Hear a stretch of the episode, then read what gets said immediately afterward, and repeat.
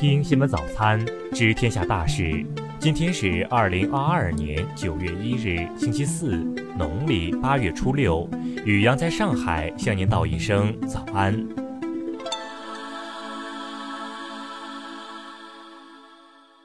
先来关注头条新闻。近日，一段蓝田县老人讨要欠款，遭到多人群嘲起哄的视频引发关注。视频中，一老人上门向一群人恳求结算被拖欠的土地流转费，结果遭到了对方众人嘲笑，老人的手一直抖动不止。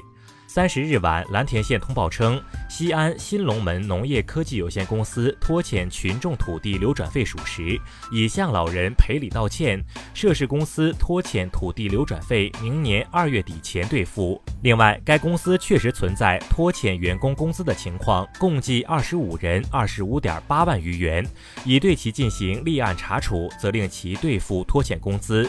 据悉，该公司曾被誉为“双新双创明星”，位于蓝田县的西安市农业产业化龙头企业西安新龙门农业科技有限公司，以奶山羊两种繁育托为依托，带领群众共同致富，成为当地的“双新双创明星”。再来关注国内新闻，三十一日，石家庄市通报第六轮全员筛查检出一管混管阳性，二十五例阳性感染者。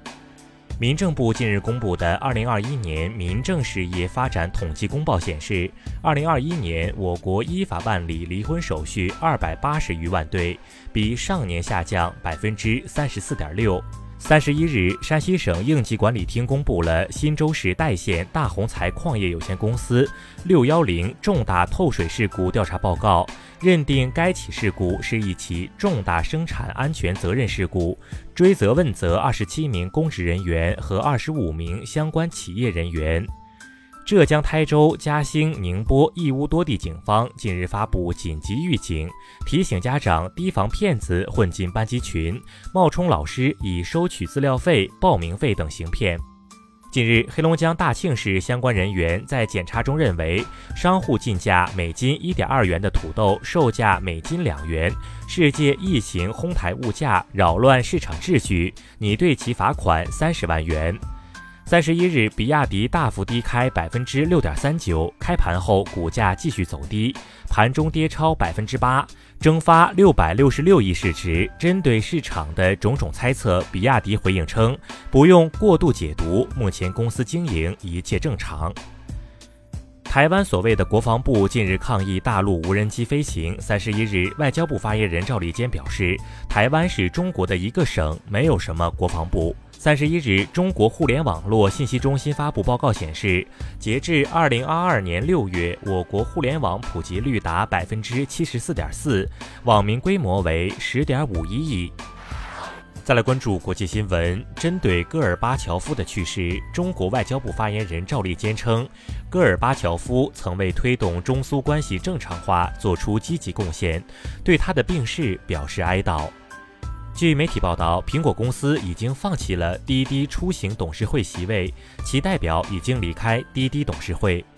据福克斯新闻三十日报道，受欧洲严重高温干旱天气影响，西班牙加利西亚自治区一条河流水位走低，一处古罗马建筑群遗址重见天日，现场画面颇为壮观。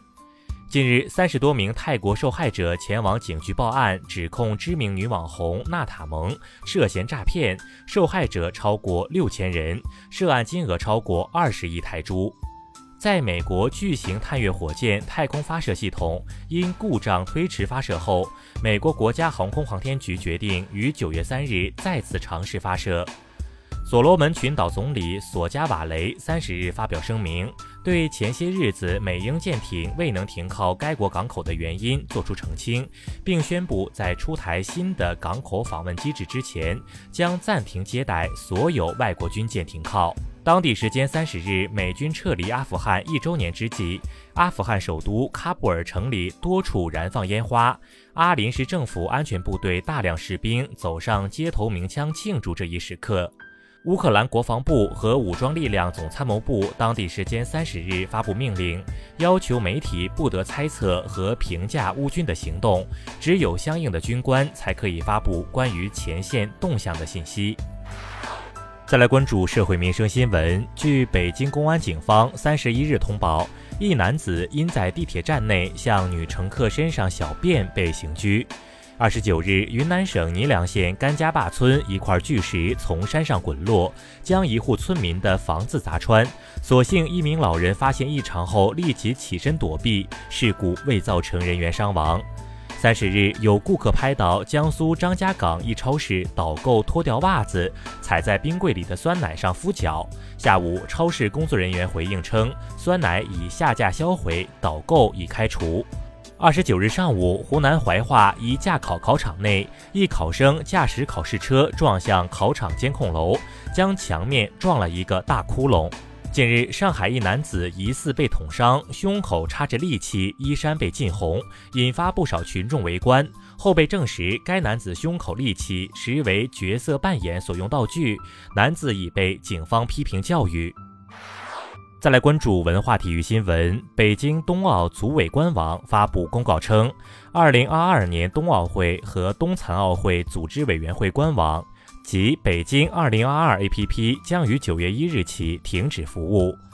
三十一日消息，美国 NBA 球星詹姆斯将与说唱歌手德雷克、纽约洋基队共同参与收购 AC 米兰俱乐部的计划。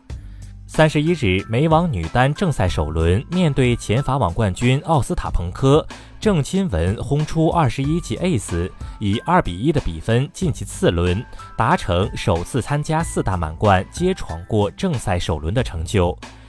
近日，曼联通过花费一亿欧元得到了阿贾克斯的巴西攻击手安东尼，合约期限至二零二七年，外加一年续约选项。以上就是今天新闻早餐的全部内容。如果您觉得节目不错，请点击再看按钮。咱们明天不见不散。